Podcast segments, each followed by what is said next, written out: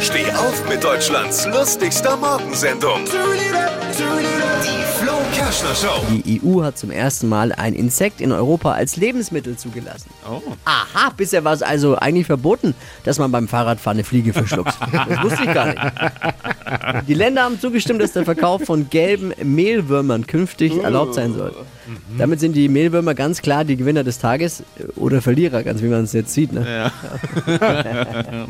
damit steht aber jetzt im europäischen Dschungelcamp auch nichts mehr im Wege. Ne? Jetzt können wir das selber. Ist erlaubt. Alle Gags von Flo Kerschner in einem Podcast. Jetzt neu, bereit zum Nachhören. Flo's Gags des Tages. Klick Hitradio N1.de.